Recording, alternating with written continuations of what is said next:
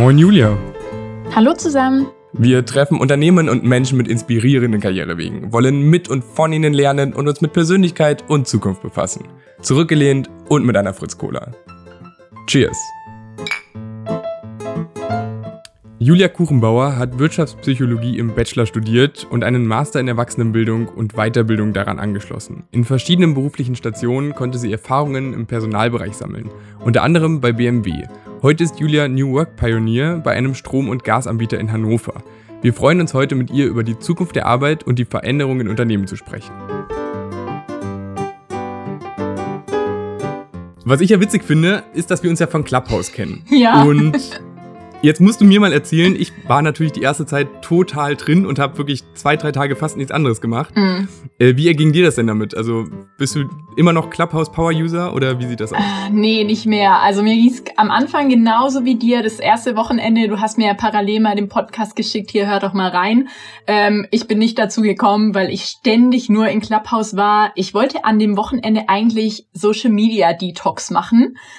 Das hat natürlich überhaupt nicht mehr funktioniert. Also ich habe auf Instagram, TikTok, alles andere verzichtet, war aber den ganzen Tag im Clubhouse gehängt und ähm, fand das am Anfang auch super cool, dass es einfach ähm, so viele verschiedene Räume auch immer gleichzeitig gab. Aber es hat mich auch total irritiert und genervt dann auch, weil ich auch ständig zwischen den Räumen rumgehoppt bin, weil ich mir so dachte, oh, vielleicht ist das interessanter und das klingt cool und da sind interessante Leute drin, da muss ich mal reinhören. Und ähm, am Anfang war ich auch total in so einer Start-up-Gründer-Bubble drin. Ich weiß nicht warum, ähm, ob das automatisch am Anfang ist, weil die Leute da so drin waren. Ähm, aber so Samstag war noch okay, da habe ich mir das auch gerne mal angehört, mal so, okay, mich mal über Marketing, Influencer-Marketing und sonst irgendwas aufgeschlaut. Und Sonntag war es dann schon so, okay, ich weiß jetzt genug über Startups und Gründung, ähm, interessiert mich gerade nicht mehr weiter. Und dann hat es ja Samstagnachmittag irgendwie angefangen mit diesem ersten großen Politik-Talk. Dann dachte ich mir, okay, es kommen also auch andere Themen rein. Und ähm, so, finde ich, hat sich ein bisschen entwickelt. Ich habe dann auch äh, ganz gezielt Leuten wieder äh, entfolgt, die mich vom Content mhm, einfach nicht angesprochen haben. Und ähm, ja, habe jetzt so irgendwie meine Blase ähm, so zu New Work und so ein bisschen HR-Themen. Aber auch da, ähm, finde ich, hat es sehr abgenommen. Also sowohl Quantität als auch leider Qualität, finde ich. Ähm, mhm. Einfach, es zeigen Der Hype ist so ein bisschen vorbei. Ja, genau. Der Hype ja, ist voll. erstens vorbei. Das, das war so schade, weil es wirklich nur ein Wochenende war und ich auch so viele Leute eigentlich damit angesteckt habe, die dann aber alle erst eine Woche später dazukommen, kamen und alle so ein bisschen irritiert waren. Ja, was findest du da so cool dran? Mhm. und, aber ja. hast du auch selbst selbst Räume gehabt und selbst moderiert nee. oder hast du eher zugehört? Nee, ich habe eigentlich vorwiegend zugehört. Ich habe auch nur ein einziges hm. Mal mich mal zu Wort gemeldet und was erzählt. Okay. Und das hat auch so ein so einen kleinen, so eine Welle ausgelöst, weil ich dann irgendwie, glaube ich, in einer Viertelstunde bestimmt 20 LinkedIn-Anfragen hatte. So, hey, ich habe dich gerade reden hören und es war so am Ende von dem Raum und ich habe halt nur noch so zwei Minuten irgendwas gesagt. Und dann wurde der Raum im Prinzip auch geschlossen, so gefühlt nach mir. Und dann alle mhm. so, ja, aber erzähl mir doch noch mehr darüber. Und dann war ich auch so ein bisschen, okay, ich habe jetzt hier 20 Leute, die alle was von mir wissen wollen. Ähm, wie bearbeite ich die jetzt irgendwie so nacheinander ab? Ähm, das hat mich dann schon fast ein bisschen genervt. Ja, verständlich. Ich habe auch das Gefühl, es waren echt bei fast allen irgendwie so diese drei, vier Tage am Anfang, mhm. wo alle auf Clubhouse waren und dann hat diese Kurve einfach so extrem nachgelassen und irgendwie jetzt ist es kaum noch was, habe ich das Gefühl. Ja. Ich habe bei mir auch gemerkt, es war einfach viel zu viel so Angebot und das war viel zu divers mhm. für mich. Ich hatte einmal so übereinander den äh, Room von Paul Ripke und direkt darunter einen Room von 21 Savage und ich war so, hm, es passt jetzt irgendwie alles nicht so richtig zusammen und ich habe noch nicht so gefunden, was da eigentlich passt. Und ich glaube, das war eigentlich bei recht vielen Leuten so. Ja, ich glaube aber ja, schon, voll. dass es irgendwie Potenzial hat für was äh, Längeres, also gerade dieses Thema Inspiration und einfach in Austausch bleiben. Ähm, bei New Work in dieser Bubble haben sich so ein paar äh, feste Zeiten jetzt so ein bisschen etabliert, Dienstagmittag, Freitagnachmittag und irgendwann noch abends. Und äh, ich kann mir fast vorstellen, dass das vielleicht auch bestehen bleibt ähm, und dass das eben auch eine Möglichkeit ist, so ab und zu mal wieder reinzuhören. Wenn das dann natürlich aber auch immer die gleichen Leute sind, dann ist es vielleicht auch irgendwann nicht mehr so inspirierend von dem her. Ich bin gespannt. Ja, absolut. Interessant ist, dass du sagst, dass du äh, in der New Work Bubble drin bist und da deine festen Termine jetzt schon gefunden hast, deine mhm. festen Clubhouse-Räume. Mhm. Ähm, du selbst nennst dich ja New Work Pioneer. Mhm. Magst du uns mal erklären, was das eigentlich für dich bedeutet? Ja, ähm, also ihr wart ja auch auf meinem LinkedIn-Profil, äh, ich habe es gesehen und äh, vielleicht ist euch aufgefallen, ich habe überall so kleine Stichpunkte, was ich so in den Shops gemacht habe, nur bei New Work Pioneer nicht, weil es einfach so unglaublich schwierig ist zu beschreiben. Ähm, aber in wenigen Worten ist es im Prinzip meine Stellenbezeichnung. Also wir heißen wirklich so. Es gibt auch nicht nur okay. mich als New Work Pioneer, sondern wir sind ein Team von sechs Leuten, ähm, die zusammen im sogenannten Lab bei City arbeiten. Und in wenigen Worten, wir gestalten, implementieren, leben und lieben New Work und versuchen das okay. ins Unternehmen reinzubringen. Ähm, also wir sind so ein kleiner Experimentierraum. Ähm, da verwerfen wir ganz oft auch mal Ideen und probieren das einfach aus und gucken, was davon fürs Unternehmen im Prinzip äh, anwendbar ist. Das mein Versuch in wenigen Worten. ja, das klingt nach sehr vielen verschiedenen Dingen, die du so tust. Kannst du trotzdem mal versuchen, so exemplarisch zu erklären, was du an so einem Arbeitstag machst? Mhm. Ähm, also ein klassischer Arbeitstag ähm, kann ich gar nicht so beschreiben, weil wir ganz viel an verschiedenen, gar nicht mal Projekten, sondern eher Themen arbeiten, ähm, immer in so Zweier-, Dreier-Teams. Und ähm, da natürlich in aktueller Corona-Zeit auch vorwiegend nur digital ähm, uns einfach da an den aktuellen ja, äh, Themen im Prinzip halt orientieren, was da gerade zu tun ist. Ähm, ansonsten von den Rahmenbedingungen, wie das bei uns so abläuft, kann ich vielleicht ein bisschen was erzählen. Ähm, wir treffen uns zu sechst immer ähm, in unserem Team einmal pro Tag, Montag bis Donnerstags, für eine Viertelstunde für so ein Daily, um uns auszutauschen, was passiert ähm, äh, in den einzelnen Themen, dass einfach jeder auch so informiert ist, hey, was läuft da eigentlich ab, äh, wo stehen die anderen gerade.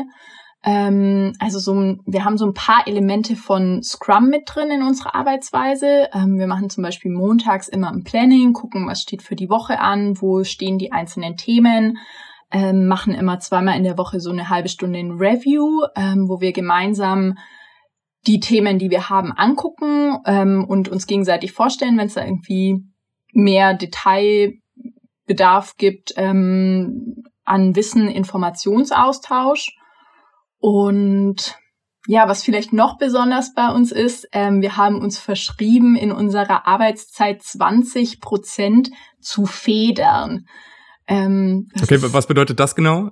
Das ist so eine äh, Eigenkreation. Federn ist bei uns der Begriff ähm, zur eigenen Weiterentwicklung, Inspirationssuche.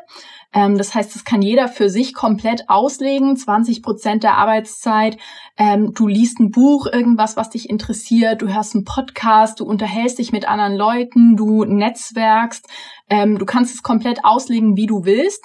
Ähm, um eben immer diesen Punkt drin zu haben, okay, was läuft eigentlich draußen in der, in der großen Welt und ähm, sich da so ein bisschen Inspiration und einfach ja, Entwicklung auch in den Themen zu suchen und das dann eben in die tägliche Arbeit mit einbringen zu können. Das äh, klingt super cool und auch total ein moderner Ansatz ja eigentlich. Ja. Ähm, du hast gerade schon ja kurz gesagt, du bist bei Inner City und das ist ja ein Strom- und Gasanbieter. Jetzt so von außen betrachtet klingt das ja noch nicht so extrem nach New Work. Das klingt ja noch erstmal nach einer recht, einem recht klassischen Unternehmen eigentlich. Ähm, aber das würde ich sagen, war ja jetzt schon mal diese Zeit des Federns ein sehr anderer Ansatz. Äh, Gibt es da noch weitere Dinge, die ihr anders macht? Absolut. Also da vielleicht kurz zur ähm, Geschichte, wie es überhaupt dazu kam, dass es äh, New Work Pioneers und das Lab bei City gibt. Ähm, wir sind so ein ganz klassischer ähm, ja, Energieversorger früher gewesen, der irgendwie äh, Strom, Wärme, Wasser für Endverbraucher angeboten hat. Ähm, und mit diesen ganzen ja, Veränderungen in der Energiewirtschaft ähm, musste sich natürlich auch das Unternehmen umstellen und hat 2017, glaube ich, eine neue Unternehmensstrategie auch unter einem neuen Vorstand ausgerufen. Ähm, wir möchten kein Energieversorger mehr sein, sondern wir sind ein Energiedienstleister. ähm, haben uns eben auch umbenannt von Stadtwerke Hannover in City AG, ähm, da ein Wandel im Prinzip. Und ähm, ja, dann war eben diese Frage, okay, wie kommen wir denn jetzt dahin, Energiedienstleister zu sein, der für Kunden und nicht mehr für Endverbraucher arbeitet? Ähm, und da hat relativ schnell der Personalvorstand zusammen mit dem Betriebsratsvorsitzenden, also eigentlich zwei gegensätzliche Parteien, äh, sich zusammengesetzt und überlegt, okay, wie schaffen wir das jetzt in unseren klassischen, hierarchischen, starren Strukturen, uns so zu wandeln. Ähm, und dann kamen die auf diese Idee, okay, wir machen so eine kleine Einheit, die ganz agil, flexibel, schnell arbeiten kann und probieren das einfach mal aus wie die arbeiten und wie man das dann eben vielleicht auch auf andere Abteilungen in andere Themen übertragen kann. Und das ist die Geburtsstunde ist, des Labs. dann ist nur das Lab, also nur in Anführungsstrichen jetzt hier gesetzt, nur das Lab ähm, so aufgebaut, so New Work-mäßig aufgebaut und der Rest ist dann trotzdem eine klassische, wie gesagt, wieder in Anführungszeichen, äh, Unternehmensstruktur mit äh, hohen Hierarchien, mit Prozessen, die ganz klar definiert sind? Oder ist das ganze Unternehmen mittlerweile infiziert von eurer Inspiration sozusagen? Mm, sowohl als auch. Also ich würde sagen, ähm, die Kultur bei uns ist so ein bisschen divers aufgestellt. Wir haben eben sowohl Bereiche, die relativ modern arbeiten. Wir als Lab sind bisher die einzigen, die so in einer Selbstorganisation arbeiten. Ähm, wir versuchen das auch in andere Abteilungen äh, in, in denen aufzubauen und sozusagen das Lab zu reproduzieren. Ähm, das ist uns bisher noch nicht so ganz gelungen, aber da sind wir auf jeden Fall weiter dran. Und gleichzeitig haben wir aber auch natürlich viele ähm, ja, Bereiche, die schon noch ganz klassisch hierarchisch im Prinzip aufgebaut sind. Ja, also der Versuch, das Neue irgendwie dieser New Work-Ansatz in den Rahmenbedingungen eines hierarchischen klassischen Unternehmens reinzubringen. Ja, jetzt hast du schon so ein bisschen erklärt, wie Inner City eigentlich dazu gekommen ist ähm, mhm. und was für ein Ansatz da gerade verfolgt wird. Aber wie bist du denn persönlich zu dem Thema New Work gekommen? Wie hast du das für dich entdeckt?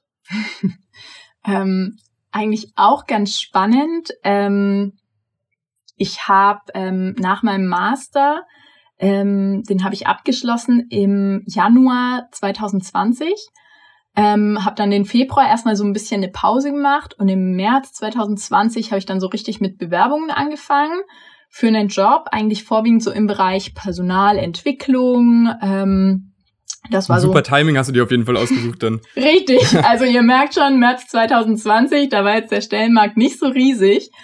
Und ähm, habe mich davon aber nicht einschüchtern lassen. Also ich habe mir gedacht, mein Gott, wenn es jetzt halt ein bisschen länger dauert, wenn ich irgendwie ein halbes, dreiviertel Jahr suchen muss, dann ist das auch okay. Ich war nicht bereit, irgendwelche Kompromisse einzugehen, also weder inhaltlich noch ähm, von den Rahmenbedingungen. Eigentlich wäre ich auch gerne in Bayern geblieben. Ich komme ja aus der Nähe von Augsburg eigentlich. Ähm, mhm. Und habe mir dann immer gedacht, okay, ich gucke einfach, was gibt's für Jobs. Und auf New Work bin ich nur gekommen, weil ich eigentlich gu gucken wollte, ob Xing, die ja äh, unter dem Namen New Work äh, SE arbeiten, ähm, was die denn so für Jobs eigentlich gerade ausgeschrieben haben. Habe irgendwie Jobs New Work eingegeben und kam auf die Stellenausschreibung von Inner City. dachte mir, hey, das klingt ja, ja voll interessant. Ähm, auch die Ausschreibung war total ähm, ja, offen, ansprechend, ähm, total flexibel gestaltet, gar, hat gar nicht viel über die Themen eigentlich verraten. Und dann dachte ich mir so, okay, hab's mir angeguckt, hab mir auch gedacht, hm, die fordern auf jeden Fall jemand, der mal irgendwie out of the box denkt. Ich mache da jetzt kein normales Anschreiben und schicke irgendwie meinen Lebenslauf mit, sondern habe so ein Selfie-Video gedreht und ich bin Ach. überhaupt nicht die, die Instagrammerin oder sowas, die sowas kann. Also es war furchtbar, dieses Video. Ich finde es ganz, ganz schlimm. Aber es kam im Lab super gut an, weil sie gesagt haben, okay, da ist mal eine, die macht das nicht klassisch, ähm, sondern denkt sich mal was Neues aus. Und so kam es dann, dass die sich auch entschieden haben, jemand von extern mal reinzunehmen. Und so bin ich New Work Pioneer geworden obwohl ich vor einem Jahr noch nicht mal wusste, dass es sowas gibt. Super, super spannend. Also bei mir ist gerade das erste, was mir in, in den Kopf gekommen ist gerade, ist, dass du gesagt hast, du hast keine Abstriche machen wollen, trotz mhm. der Situation. Also deine Ansprüche haben sich nicht irgendwie gesenkt. Ja. Das ist erstmal eine ziemlich krasse Positionierung, finde ich. Also, dass du das äh, für dich so gesagt hast zum einen und dass es dann auch so funktioniert hat äh, und du dann jetzt hoffentlich sehr happy bist mit deinem Arbeitgeber und irgendwie ähm, das alles gut, gut geklappt hat für dich. Ähm, also, das fand ich gerade echt faszinierend. Und dann, dass du fast gar nicht wusstest, worauf du dich einlässt und jetzt ja total dahinter bist und also wirklich in deinem Profil das erste, was da steht, ist New Work Pioneer und ähm, dass du das irgendwie Spaß am Arbeiten und New Work ist super und so, dass sich das so gewandelt hat von dir oder beziehungsweise, dass dir das so bewusst wurde, dass das so ein mhm. spannendes Thema ist. Sehr, sehr, sehr spannend.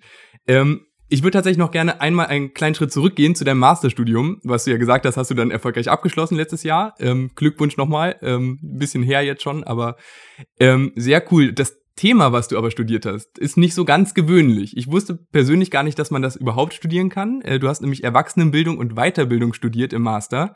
Ähm, magst du mir erklären, wie du dazu gekommen bist und was das eigentlich alles beinhaltet? Was heißt es denn eigentlich, wenn man Erwachsenenbildung studiert? Mhm. Ähm, auch eine spannende Geschichte, wie ich da dazu kam. Ähm, ich habe ja im Bachelor, habt ihr ja vorher auch schon gesagt, Wirtschaftspsychologie studiert und ähm, habe da schon den Schwerpunkt gewählt, Personal, also Personalauswahl, Entwicklung und so ein bisschen Change Management. Und war dann so nach dem Bachelor, hm, okay, ich habe zwar schon ein bisschen Praxiserfahrung, auch in Praktika, Werkstudentenjobs etc. gesammelt, aber war noch nicht so ganz bereit für das Berufsleben und dachte mir, es gibt noch so viel zu lernen. Ich möchte eigentlich schon noch einen Master machen, gar nicht wegen dem Titel, sondern weil ich noch so viel Inhalte wissen möchte. Und dann war aber das Problem, das war damals 2017, ähm, dass es noch nicht sehr viele Master für Wirtschaftspsychologie gab. Ähm, also ich, mhm. ich studiere scheinbar immer so Dinge, die gerade erst so der Trend sind. Das ging mir im Bachelor schon so. Damals gab es den Studiengang fünfmal, als, mich, als ich mich beworben hatte. Und Ehrlich, mittlerweile gibt es ihn, glaube ich, 50 Mal so gefühlt. Ähm, und beim, ja, für den Master war es dann im Prinzip das Gleiche. Es gab den Studiengang, aber mit anderen Schwerpunkten. Oder es hat dann an Formalien gescheitert, wie dass man zum ersten Studientag des Masters sein Bachelorzeugnis braucht. Es ging am Ende so raus, ich habe meine Bachelorarbeit an dem Tag abgeschickt, als ich meine Erstsemestereinführung für den Master hatte. Ähm, also war das so ein bisschen just in time. Drum an manchen Studiengängen bin ich einfach äh, an Formalien gescheitert habe mich insgesamt auf 37 Masterstudiengänge beworben, weil ich okay, äh, ja, ich wollte einfach ähm, jede Chance ergreifen. Ich habe mich ganz viel auf Psychologie an sich beworben mit dem Schwerpunkt mhm. Arbeits- und Organisationspsychologie. Ähm, da bin ich auch aufgrund von Formalien nicht reingekommen. Da kommst du nur rein, wenn du im Bachelor reine Psychologie hattest. Ach, okay. Und ja, dann war es so ein bisschen, okay, ich will aber irgendwas in diese Personalentwicklungsrichtung machen. Was gibt's denn da noch so für Schnittstellen, die ich irgendwie finden kann? Dann habe ich mich so auf ein paar klassische Personalmanagement-Master beworben. Und dann habe ich eben so weiter überlegt, okay, was, was braucht man denn da? Was interessiert mich denn von meinem Studiengang? Und was gibt's denn da so für Jobs? Und was ist eben hilfreich dafür? Und dann kam ich irgendwann so in diese ganze Bildung, Lernen und Lehren Schiene und kam dann irgendwann beim Googlen auf Erwachsenenbildung und dachte mir, hey, das ist eine coole Ergänzung. Ähm, das gab es damals, glaube ich, auch dreimal oder so in Deutschland. Ähm, mhm. Ist eigentlich aus der Pädagogikrichtung heraus. Den Studiengang gibt es an sich auch schon seit Ewigkeiten. Äh, früher hieß er Andragogik, als so äh, Ersatzbegriff für oder Erweiterung von Pädagogik eben auf Erwachsene ausgerichtet. Und ähm, das Spannende ist, es ist ein Studiengang, der nicht konsekutiv ist. Ähm, das heißt, man kann ihn studieren, egal was man vorher studiert hat, wenn man bestimmte Zulassungskriterien ja. erfüllt. Ähm, oder muss diese dann noch nachreichen, so bestimmte empirische ähm, Module, die man eben haben muss. Und ähm, ja, so kam es, dass ich da dann mit reingerutscht bin, mit Pädagogen zusammen, mit Sportökonomen, mit äh, Sozialwissenschaftlern, mit Leuten, die Rhetorik im Bachelor hatten. Also wirklich eine super bunte Mischung, was total spannend war. Und was würdest du sagen, hast du daraus so mitgenommen? Was sind so die Learnings aus deinem Master, die du jetzt auch gerade in deinem Berufsalltag benutzen kannst? Ähm, ich finde, das meiste, was ich immer, also sowohl im Bachelor als auch im Master mitnehmen konnte, für mich persönlich waren immer so die, die Praxismodule oder die, ähm, die halt irgendwie eher praktisch äh, ausgelegt waren im Vergleich jetzt zu irgendwie die Theorien der Erziehungswissenschaften, äh, hat mich meistens immer nicht so gepackt. Ähm, was ich mitnehmen kann für mich ist einfach auch so eine eine offenere Denkweise. Also in der Erwachsenenbildung geht's halt viel drum, ähm, Lehren und Lernen den Lernenden zu überlassen. Also weg von diesem, wie es im klassischen Bildungssystem eigentlich, wie man es aus der Schule kennt, der Lehrer steht vorne, hat seinen Lehrplan, diktiert im Prinzip runter, was die Schüler lernen müssen. In der Erwachsenenbildung geht es halt viel mehr dazu hin, dass du als Lehrender die Materialien sozusagen bereitstellst, vielleicht auch verschiedene Methoden anbietest, aber die Lernenden sich es einfach selbst autodidaktisch fast schon beibringen und sich eben mhm. dadurch, dass sie sich selbst mit dem Thema beschäftigen, ähm, sich das Wissen sozusagen aneignen.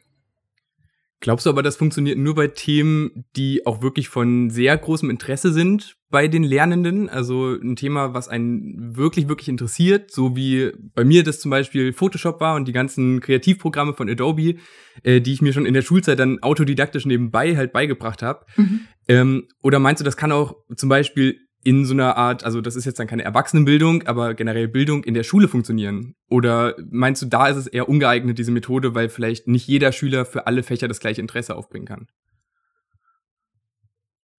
Es kommt, glaube ich, ein bisschen drauf an. Also klar, Dinge, die mich selbst interessieren, ähm, tue ich mir natürlich, glaube ich, leichter. Also ich weiß nicht, mir ging es in der Schule schon immer so, dass ich mir total oft dachte, äh, ich muss jetzt halt hier Mathe belegen, weil das ein Pflichtfach ist. Äh, es interessiert mich aber gar nicht. Ich habe mir auch immer vorgestellt, mein Studium wird so sein, dass ich nur noch das mache, was mich interessiert. Ich weiß nicht. Das habe ich auch gesagt. Das haben, glaube ich, alle gedacht immer, ja. Ja, genau. Und dann hat man trotzdem Wirtschaftsmathe. Äh, so ungefähr. Ja. Mhm.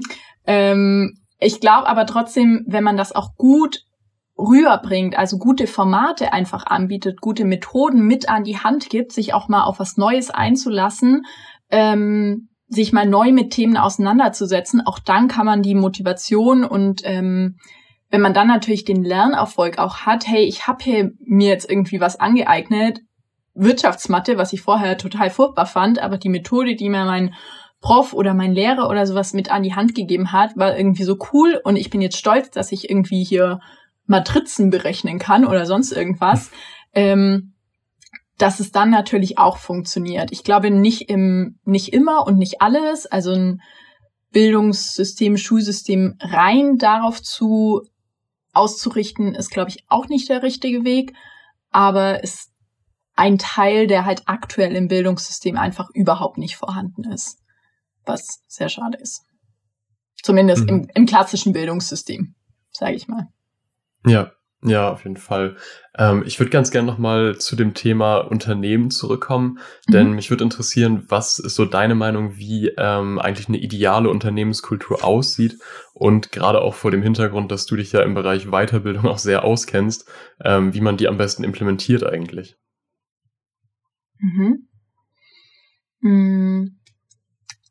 Auch da glaube ich, dass es immer so ein bisschen zwei Welten geben muss oder zumindest eine ähm, Schattierung. Also rein so eine Art Start-up-Kultur, also wenn man das jetzt auch nochmal auf Inner City bezieht, so wie wir im Lab arbeiten, selbst organisiert, ähm, ohne Chef, total äh, frei in den Themen auch, ohne dass uns irgendjemand einen Auftrag wirklich geben kann, ähm, kann funktionieren, wird aber auch nie für alle funktionieren. Also ähm, wir im Lab hatten selber auch Phasen, wo wir gesagt haben, mein Gott, wäre es schön, wenn wir jetzt eine Führungskraft hätten, die einfach mal was entscheidet. Ähm, und ich glaube eben, das ist was ähm, in der Kultur, es wird immer solche und solche Leute geben, die das toll finden oder die das nicht toll finden. Es wird immer Leute geben, die lieber ihre Excel-Listen den ganzen Tag pflegen und sich da total wohlfühlen und da drin aufgehen. Und wenn das die Arbeit ist, die sie wirklich machen wollen, dann ist das ja im Prinzip auch eine Form von New Work, ähm, einfach da die Freiräume zu bieten. Und deswegen glaube ich, dass man nie so sagen kann, okay, das ist jetzt die perfekte Unternehmenskultur, ähm, sondern dass man immer eher die Freiräume und verschiedene ja, Schattierungen sozusagen anbieten muss.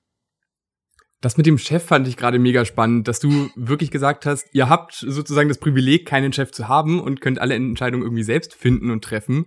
Ähm, und dann hattet ihr doch die Phasen, wo ihr euch wirklich jemanden gewünscht habt, der dann einfach mal eine Entscheidung fällt, weil vielleicht die Diskussion auch zu anstrengend war oder zu komplex war.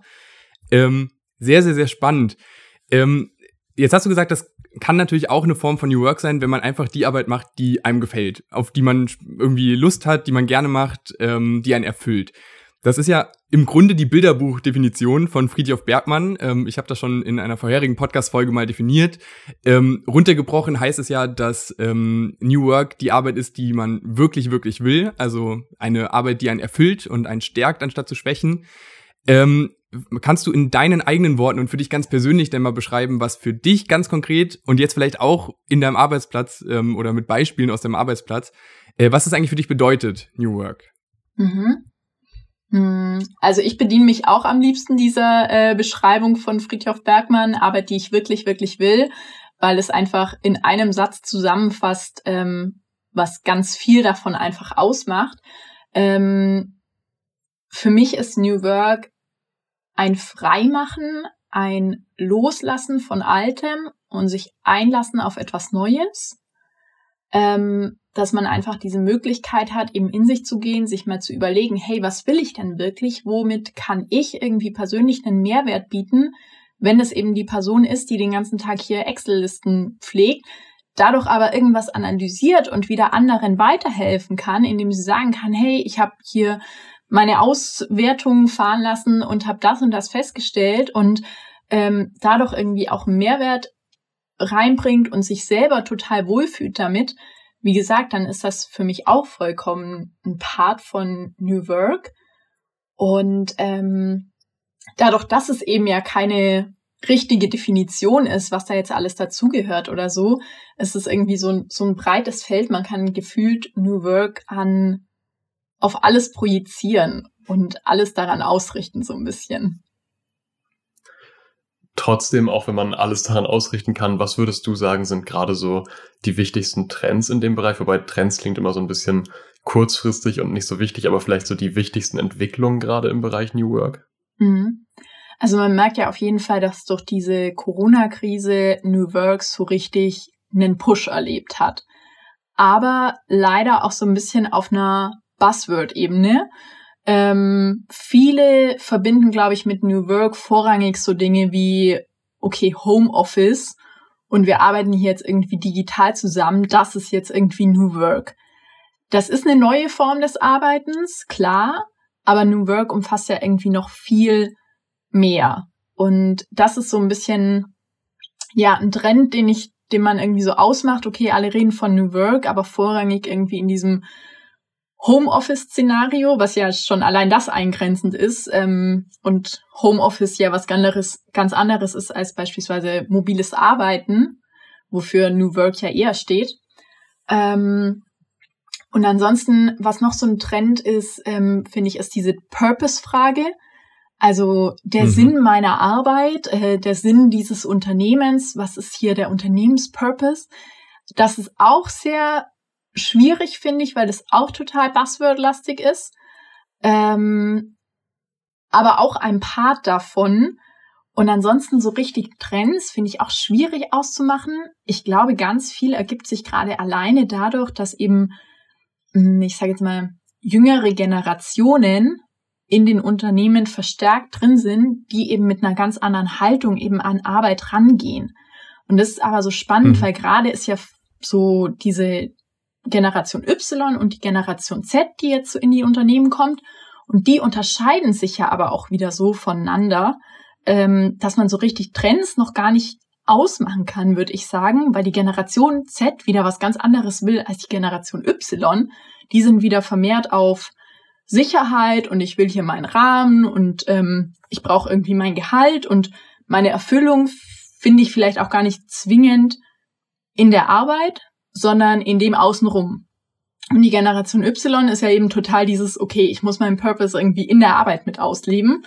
Ähm, und das ist einfach spannend. Also ich glaube, so richtig Trends kann man nicht ausmachen, aber da wird vermutlich immer einfach ein Wandel sein in den nächsten Jahren. Du hast es ja dann auch gelebt. Ähm, wenn du sagst, du kannst oder möchtest keine Kompromisse eingehen, wenn du deinen ersten Job suchst, dann ist es, glaube ich, eine Einstellung, die nicht jede Generation vor unserer Generation jetzt wahrscheinlich hatte. Also mhm. ich könnte mir vorstellen, dass es früher eher so war, äh, oh Gott, ich brauche einen Job und ich nehme den erstbesten Job, der mir gerade einfällt.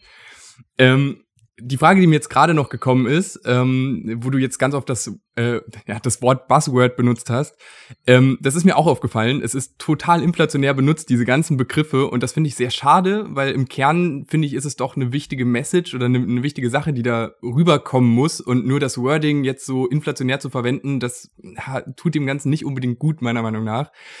Ähm, die Frage, die mir gekommen ist, ist, ob New Work denn eigentlich überhaupt wirklich neu ist oder ob das nicht eine Entwicklung ist, die sich zwischendrin mal kurz verloren hat. Ich weiß jetzt nicht, wie groß und wie global man das jetzt fassen kann, aber in der Industrialisierung beispielsweise gab es, glaube ich, nicht viel mit Purpose und Spaß an der Arbeit, sondern da war es halt eher, ich arbeite, um Geld zu verdienen. Ich weiß nicht, ob das jetzt zu groß und zu global gedacht ist, aber genau die Frage an dich, denkst du, dass New Work ein neues Thema ist oder kommt das nochmal auf, wie wir früher gearbeitet haben? Also so richtig neu, wie es aktuell eben durch diese ganze Buzzword-Thematik irgendwie aufgegriffen wird, definitiv nicht. Also wenn man auch an Friedhof Bergmann zurückdenkt, der denkt auf diesem Thema ja schon irgendwie seit den 70er, 80ern drauf rum ähm, und benutze auch damals schon dieses Wort, hey, das ist jetzt New Work. Ähm, ja, ich, ich finde es eine spannende Frage. Ich glaube auch, dass es ähm, immer wieder Formen von New Work im Sinne einfach einer Rahmenbedingungen haben sich verändert ähm, und die Leute gehen irgendwie anders mit dem Thema Arbeit um. Wenn ich auch an die Generation meiner Eltern denke, du hast es gerade irgendwie angesprochen, für die war es halt wichtig, einen sicheren Job zu haben, einen sicheren Arbeitgeber. Ähm, ich, ich weiß nicht, ich kann mir vorstellen, dass die Generation vorher, vor diesen Babyboomern, auch nochmal eine andere Sicht hatten. Äh, in, der, in der Nachkriegsgeneration war das auch nochmal eine ganz andere Rangehensweise. Da war ja wirklich noch mehr Sicherheit des Jobs irgendwie wichtig. Und ähm, von dem her könnte man auch sagen, okay, dieses Arbeitswelt verändert sich, passiert immer wieder und immer weiter. Und ähm, das New Work, das es aktuell gibt, ist halt, glaube ich, im Kern dieses, wie kann ich das, was ich richtig gut machen will, was ich gerne machen kann, wie kann ich das eben mit meiner Arbeit irgendwie verbinden? Hast du denn das Gefühl, dass es da generationenübergreifend Verständnis für gibt, für diese Unterschiede? Also ganz simpel gefragt, so verstehen deine Eltern deine Ansichten da? Oder glaubst du, das führt eher zu Problemen zwischen den Generationen? Mm, also ich habe das Glück, dass meine Eltern da, glaube ich, relativ verständnisvoll sind, aber es auch nicht immer verstehen. Also ähm, meine Eltern, wenn die gefragt werden, was ich beruflich mache von irgendwelchen Bekannten oder Verwandten, dann sagen sie immer, sie arbeitet in der Personalabteilung. Weil es hm. einfach zu kompliziert wird, ähm, das zu erklären und da auch oft einfach das Verständnis gar nicht da ist. Ähm, und meine Eltern waren natürlich auch nicht begeistert, als ich hier nach meinem Master gesagt haben, so, ich ziehe jetzt erstmal wieder nach Hause äh, ich ziehe bei euch ein und ähm, werde jetzt erstmal sechs Monate gucken und nimm nur einen Job an, den ich richtig geil finde. Meine Eltern so, mhm. Julia, es ist Corona, ähm, klar, du kannst hier gerne wohnen und alles, aber ja, also im Prinzip haben sie es eigentlich gar nicht kommentiert. Sie, glaube ich, haben sie akzeptiert mittlerweile, dass man mir da auch nichts mehr ein- oder ausreden kann. ähm, aber sie hätten es bestimmt anders angegangen, definitiv. Ähm, Stichwort Personalabteilung. Ähm, was glaubst du, also ich kann für mich persönlich jetzt den Trend wahrnehmen, dass viele, viele Unternehmen ihre Personalabteilung umbenennen und dann heißt es auf einmal People and Culture oder ähm, äh, ähm, ja, Kulturabteilung, irgendwie so Begriffe und nicht mehr das klassische HR, Human Resources, nicht mehr das Personalabteilung ähm, einfach um den Menschen anderen Stellenwert zu geben auf einer verbalen Ebene. Also ich finde persönlich auch, dass es auf jeden Fall anders rüberkommt, wenn man das halt so formuliert. Ähm, was denkst du, hat es denn damit auf sich und was sind deine Gedanken dazu? Ähm, finde ich eine ne richtige Bewegung, ist auch so ein bisschen dieses, okay, weg von Personalabteilung ist ja oft auch so angesehen, okay, die, die, die Entgelt irgendwie Abrechnung machen und so für das grobe Ganze äh, für die Rahmenbedingungen sozusagen verantwortlich sind. Dann gab es ja diesen Trend, okay, jede Personalabteilung heißt jetzt Human Resources. Dann ist so nach paar Jahren, glaube ich, aufgefallen, hm, die Menschen als Ressourcen nur für das Unternehmen zu sehen, ist jetzt nicht so toll. Jetzt äh, nennen sich ja ganz viele HR und sagen, dass R steht für Relations, also die, die Beziehungen mit den Mitarbeitern sozusagen. Ähm, Finde ich auch schon mal besser, als äh, den Mensch einfach nur als Ressource fürs Unternehmen zu sehen. Ähm, und People and Culture nimmt für mich auch ähm, ja im Prinzip das Große und Ganze rein. Am Ende ist es, glaube ich, egal, wie du dieses Ding nennst, wenn die Leute am richtigen arbeiten. Ähm, also bei mhm. Inner City ist es zum Beispiel so, es gibt eine HR-Abteilung, es gibt eine Abteilung Transformationsmanagement, ähm, es gibt uns als Lab, es gibt eine Gruppe, die nur für den Kulturwandel im Prinzip zuständig ist, die das ähm, parallel zu ihren normalen Jobs machen. Also es ist keine Abteilung, sondern so eine äh, Gruppe im Prinzip. Und ähm, ganz viele Bereiche und Führungskräfte, die natürlich auch selber für den Kulturwandel in ihren Abteilungen irgendwie dran arbeiten. Und ich glaube, das ist einfach die Essenz. Am Ende ist es egal, wie man es nennt, solange die Leute eben mehr mal auf den Menschen gucken. Klar, wir arbeiten in Unternehmen, die auch alle irgendwie wirtschaftlich sein müssen, aber so ein bisschen diese menschlichere Sicht reinzubringen, mhm. das finde ich ist einfach wichtig. Das fand ich ganz spannend äh, bei Clubhouse tatsächlich auch. Da war ja gerade in den, in den ersten Zeiten wirklich eine sehr, sehr, sehr starke LinkedIn-Community vertreten und auch, was du ja meintest, ganz viele ähm, Career-Talks, die dann da stattgefunden haben. Ähm, viele von denen fand ich auch so ein bisschen, ein bisschen platt vielleicht, um das so zu sagen, aber andere haben echt so meinen Horizont ein bisschen erweitert, als ich dann gedacht habe, okay, das sind wirklich jetzt einflussreiche Führungspersönlichkeiten, die gerade auf einer komplett menschlichen, nahbaren Ebene mit mir kommunizieren und ich kann gegebenenfalls dann auch eine Frage zurückstellen. Ähm, und ich finde, das hat so ein bisschen diese Menschlichkeit da wieder reingebracht. Ähm, ich habe jetzt eine Frage und ich hoffe, es ist nicht zu viel verlangt von dir, ähm, weil ich würde mir gerne was vorstellen, so ein Gedankenexperiment. Und zwar stellen wir uns jetzt mal vor, dass ich irgendein, irgendein Geschäftsführer von irgendeinem Unternehmen bin, was absolut nichts mit New Work am Hut habe und noch nie was davon gehört hat. Und ich würde dich jetzt bitten, quasi Elevator-Pitch-mäßig, mir einmal deine Meinung und ähm, ja, die, die New Work-Essenz zu vermitteln auf eine verständlichen Art und Weise. Also nicht so, ähm, ja, mit so Buzzwords, wie wir es gerade schon so schön angesprochen haben, sondern auf einer verständlichen Art und Weise und dass du mich überzeugst, dass ich dann nach diesem Elevator-Pitch New Work bei mir im Unternehmen einführe. Wow. Also ich glaube, wenn ich das so richtig auf Anhieb gut könnte, dann wäre ich schon längst äh, selbstständig in dem Bereich. Ähm, aber ich äh, nehme die Herausforderung mal an. Ich glaube, ich würde es so angehen, ähm, dass ich dir erstmal sage, geh mal in dich, schließ mal die Augen, lehn dich mal zurück und überleg dir mal, wann warst du denn das letzte Mal so richtig, richtig glücklich? Überleg dir, was hast du da getan? Was hat dich da so glücklich gemacht? Und jetzt stell dir vor, dass du das jeden Tag und dauerhaft erleben kannst. Es ist eine Form, wie du gerne leben möchtest und auch arbeiten möchtest. Und ich glaube, über dieses innere Verständnis würde ich versuchen zu kommen und zu sagen, das ist das, was wir mit New Work erreichen wollen. Ähm, ich setze erstmal bei dir als Führungskraft selber an, um dann eben, ja, zu versuchen, dich dazu zu bringen, dass das eben eine schöne Art des Lebens und des Arbeitens ist und dass wir gemeinsam gucken, wie wir das denn auch für deine Mitarbeiter erreichen können. Wow, okay. Also ich bin, ich bin, denke ich, überzeugt. Das war sehr schön und sehr verständlich. Sehr cool. Das freut mich. Dann leben wir ab jetzt New Work bei mir im Unternehmen. Yes, gerne. Ich denke auch, das hat es nochmal ganz gut zusammengefasst eigentlich. Ähm, hast du noch eine Empfehlung für alle, die das Thema New Work eigentlich noch gar nicht so gut können, kennen, wie man da gut reinkommt? Hast du irgendeine Pflichtlektüre in dem Bereich? Ähm, also ich habe mich am meisten darüber genähert, indem ich diesen Podcast angehört habe, On the Way to New Work. Ähm, Mit das, Michael Trautmann. Genau, und Christoph Magnussen. Ja. Äh, die interviewen, genau. ich glaube, mittlerweile gefühlt 250 Folgen lang, ähm, mhm. immer verschiedenste Leute von ähm, CEOs über Berater, über äh, normale Menschen wie du und ich, sage ich jetzt mal, ähm, die ja, irgendwie. Friedhof mit, Bertmann war auch dabei. Ja. Genau, richtig. Ähm, die da einfach zu New Work diskutieren und es ist total spannend, wie unterschiedlich die Leute da rangehen, was für eine Interpretation sie davon haben und wie sie das eben bei sich auch umsetzen. Das fand ich total spannend und fasst, glaube ich, ganz gut zusammen, diese ganze New Work-Bewegung. Jeder kann das für sich selber irgendwie anders interpretieren.